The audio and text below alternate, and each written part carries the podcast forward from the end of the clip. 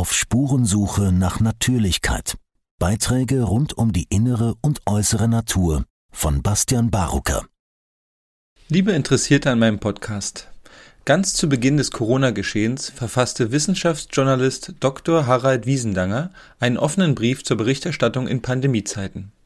Am 25. März 2020 wurde dieser Text veröffentlicht und anderthalb Jahre später beschreibt er vieles immer noch so treffend, dass es sich lohnt, ihn ein zweites Mal aus der Schublade zu ziehen. Dieses Mal als Hörfassung. Der Text erschien ursprünglich auf Dr. Wiesendangers Blog klartext-online.info. Ich wünsche bereicherndes Hinhören. Ich schäme mich meines Berufsstands. Die Corona-Krise verwandelt Journalisten in Hofberichterstatter. Ein Beitrag von Harald Wiesendanger. Ich schäme mich meines Berufsstands. Seit über 35 Jahren arbeite ich als Wissenschaftsjournalist mit Schwerpunkt Medizin. Jederzeit konnte ich dazu stehen, womit ich meinen Lebensunterhalt verdiene. Falls jedoch das, was Massenmedien in der Corona-Krise nahezu geschlossen abliefern, noch als Journalismus durchgeht, so will ich damit nichts, aber auch gar nichts mehr zu tun haben. Falls das, was Sie sich als Wissenschaft verkaufen lassen und unverdaut an Ihre Zielgruppen weiterreichen, durchweg Wissenschaft ist, so räume ich schleunigst mein Arbeitsgebiet. Mit blankem Entsetzen und ohnmächtiger Wut verfolge ich das unwürdige Treiben gestandener Berufskollegen. Vom Redakteur beim Nachrichtenmagazin über den Tagesthemen und heute Moderator bis hin zum Mitarbeiter der Presseagentur, zum Rundfunkplauderer, zum Social-Media-Texter, zum Talkshow-Gastgeber. Ungefiltert bringen sie offizielle Horrorzahlen und das Volk, ohne zu hinterfragen, wie diese überhaupt zustande kommen, wie sie ausgewertet werden, was sie eigentlich besagen, wie es um andere Zahlen steht. Sie machen im Eilverfahren zugelassene, mangelhaft überprüfte Tests wichtig und notwendig, ohne zu beleuchten, was diese überhaupt messen, was aus ihnen folgt und was nicht, wie hoch die Fehlerquote ist, wer von ihrem Masseneinsatz profitiert. Sie schocken mit dem jüngsten Corona-Exitus, der allerneuesten, noch haarsträubenderen Todesstatistik, ohne auch nur einem einzigen Fall nachzuforschen woran die Betroffenen denn eigentlich gestorben sind. Wer mit dem Virus stirbt, tut es stets deswegen? Wer seine Leser bzw. Zuschauer derart kurzschließen lässt, könnte ihnen ebenso gut weismachen, Wasser sei ein Superkiller, weil ein H2O-Test garantiert bei jeder Leiche positiv ausschlagen würde. Diese Jahrhundertpandemie an früheren Grippewellen und WHO-Fehlalarmen zu messen, kommt solch einer Journalie nicht in den Sinn. Wild spekuliert sie über Corona-Befall von Promis wie Merkel und Johnson, sobald diese ein wenig niesen, hüsteln und fiebern. Jede banale Erkältung darf neuerdings Breaking News produzieren. So weit sind wir schon. Jeder Tote starb am Killerkeim, solange sein Ableben noch Fragen aufwirft. Zitat: Lebensgefährte von Klaus Wowereit gestorben. Infektion mit Coronavirus? T-Online, 29. März 2020. Untereinander wetteifern Journalisten wie von Sinnen um den gruseligsten Schnappschuss, die herzzerreißendste Corona-Tragödie, das alarmierendste Expertenstatement. Wie selbstverständlich leisten sie Beihilfe zur Unterdrückung von abweichenden Meinungen. Liebe Kolleginnen und Kollegen, seid ihr noch ganz bei Trost?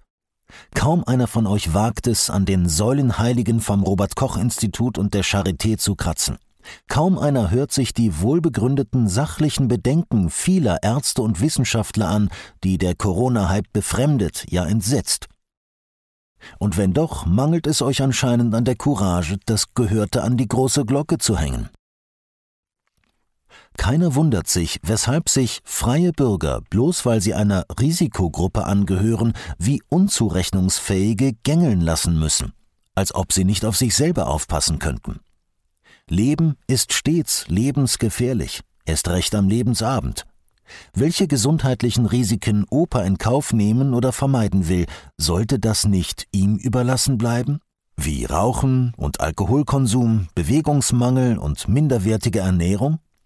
Kein Journalist fragt, warum plötzlich anders verfahren werden muss als bei früheren Grippewellen, die zuverlässig kamen und gingen, wobei sie alljährlich für Millionen Infizierte und Zehntausende Tote sorgten, ohne dass ein Hahn danach gekräht hätte. Keinem scheint aufzufallen, dass die vermeintliche Lösung schon jetzt weitaus schlimmer ist als das Problem.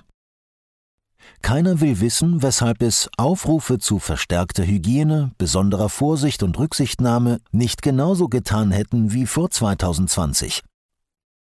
Keiner recherchiert, wer den blutigen Medizinlaien am Kabinettstisch der Bundesregierung eigentlich all die apokalyptischen Infos und Lageanalysen gesteckt hat, die ihnen einen Notstandsaktionismus alternativlos erscheinen lassen. Mit wie vielen und welchen Lobbyisten sie vor und während der Krise worüber gesprochen haben.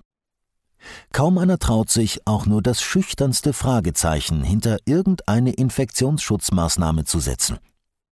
Keinen beschäftigt, ob es irgendwem nützen könnte, dass die Krise für möglichst große Massenpanik sorgt und sich in die Länge zieht.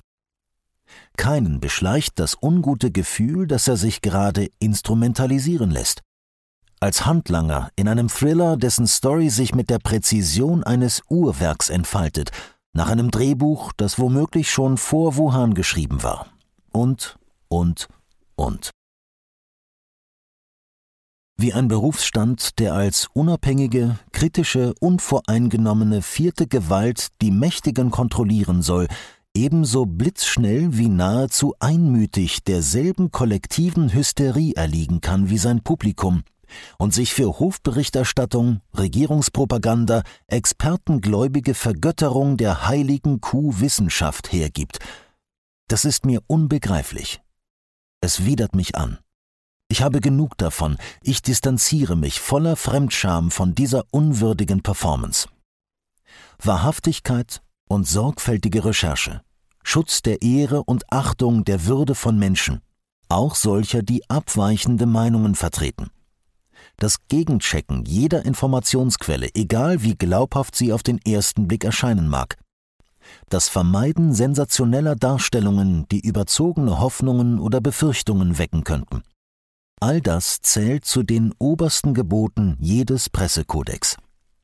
Den Angriff von SARS-CoV-2 scheint ein knappes Vierteljahr nach Beginn der Pseudopandemie keines überlebt zu haben, zumindest nicht in den infizierten Hirnen derer, für die sie gelten sollten.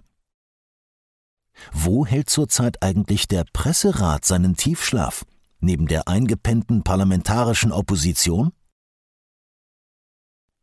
Wenigstens einer traut sich noch, den Finger in die klaffende Wunde zu legen. Der deutsche Medienwissenschaftler Ottfried Jarren, bis Ende 2018 Professor am Institut für Kommunikationswissenschaft und Medienforschung der Universität Zürich und Präsident der Eidgenössischen Medienkommission in der Schweiz. Scharf kritisiert er im Pressedienst EPD Medien das öffentlich-rechtliche Fernsehen. Seit Wochen treten immer die gleichen Experten und Politiker auf, die als Krisenmanager präsentiert würden, so Jarren. Dadurch inszeniere das Fernsehen zugleich Bedrohung und exekutive Macht und betreibe Systemjournalismus. Kritiker bleiben außen vor. Vor allem der Norddeutsche Rundfunk falle ihm durch eine besondere Form der Hofberichterstattung auf. Die Chefredaktionen haben abgedankt, folgert Jarren. In der Berichterstattung vermisst er alle Unterscheidungen, die zu treffen und nach denen zu fragen wäre. Wer hat welche Expertise? Wer tritt in welcher Rolle auf? Gesendet würden zudem größtenteils einzelne Statements, eine echte Debatte zwischen Experten, die gegensätzliche Standpunkte und Aspekte einbringen könnten, finde nicht statt. Wie gleichförmig die Berichterstattung über das Coronavirus daherkommt, fällt zumindest dem Medienjournalisten Andrei Resin unangenehm auf. Im Portal Übermedien kritisiert er, auch in Krisenzeiten sei es nicht die Aufgabe der Medien, den verlängerten Arm der Regierung zu spielen und Kampagnen aller Wir gegen das Virus zu inszenieren, wie es etwa die Tagesschau in sozialen Medien getan habe. Im Deutschlandfunk forderte die Medienjournalistin Vera Linz im Zusammenhang mit der Bekämpfung des Coronavirus die Themen Überwachung und Datenschutz stärker in den Fokus zu rücken. Auch Linz bemängelt, dass sich viele Journalisten momentan anscheinend dazu verpflichtet fühlen, die Krisenstrategie ihrer Regierung weitgehend kritiklos zu transportieren, als eine Art Servicejournalismus. 87 Jahre ist es her, dass in Deutschland aus Journalisten Staatsdiener wurden. Reichspropagandaminister Goebbels hielt dafür ein ausdrückliches Schriftleitergesetz für erforderlich. In der Corona-Krise, wie zuvor bei Themen wie Masernimpfzwang oder der Existenzberechtigung von Heilpraktikern und Homöopathen, stellt sich indes am laufenden Band heraus, die Medien des 21. Jahrhunderts spuren offenkundig auch ohne Paragraphendruck. Die Schere im Kopf war schon immer die schärfste.